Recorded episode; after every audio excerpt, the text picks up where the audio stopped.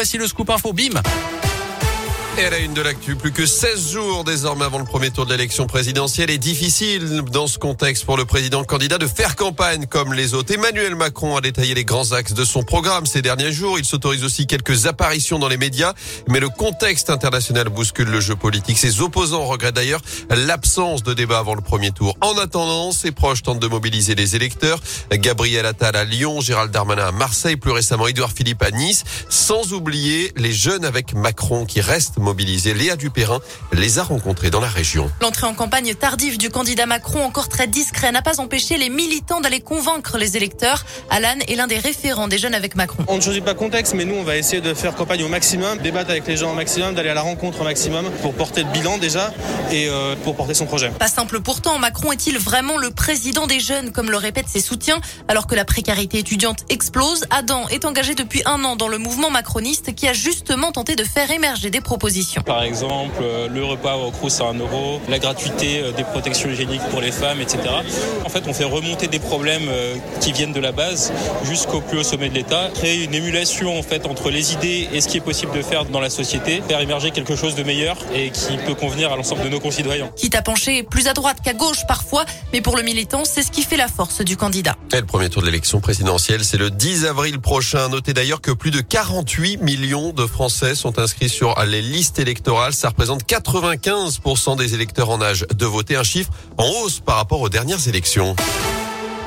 Dans l'actu également, la solidarité s'organise chez nous dans la Loire pour accueillir les déplacés de la guerre en Ukraine. On attend 11 000 Ukrainiens dans la région dans les prochaines semaines. Près de 450 d'entre eux ont déjà été orientés par la préfecture de la Loire. 80 ont même obtenu ce qu'on appelle la protection temporaire, un statut qui leur permet d'être en règle et dans le même temps, État et collectivités se coordonnent. 300 places d'hébergement dans d'anciennes résidences étudiantes à Firminy-Sainté et la Grande Croix sont prêtes à accueillir des Ukrainiens.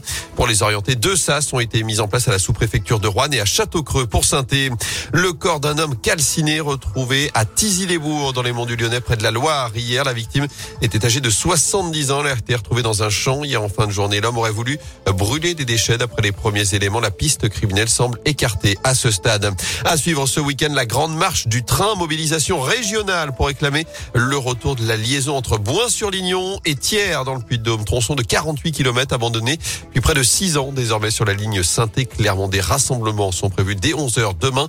Les marcheurs s'élanceront à 14h, certains de tiers, d'autres de Brun, pour se retrouver dimanche en début d'après-midi à mi-chemin à Noir-et-Table où une chaîne humaine sera mise en place. Vous retrouvez le programme complet sur radioscoop.com. En foot, cette grosse déception à nouveau pour l'Italie. Le champion d'Europe en titre ne participera pas à la prochaine Coupe du Monde au Qatar. La Squadra Azzurra sortie hier en barrage par la Macédoine du Nord avec un but encaissé à la 92e minute. C'est la deuxième fois d'affilée après 2018 que les Italiens ne verront pas le mondial. Notez que le Portugal s'est qualifié de son côté pour la finale de ses barrages en battant hier la Turquie 3 buts à 1. La France joue ce soir en match amical face à la Côte d'Ivoire. Ce sera à partir de 21h15 au stade Vélodrome de Marseille. Et puis du basket à suivre ce soir, la 24e journée de Betclic Elite. La chorale de Rouen 13e se déplace sur le parquet du Mans 6e à partir de 20h. Et à la même heure, Saint-Chamond, toujours leader de Pro B, accueille Rouen, la lanterne rouge à la Albouloche.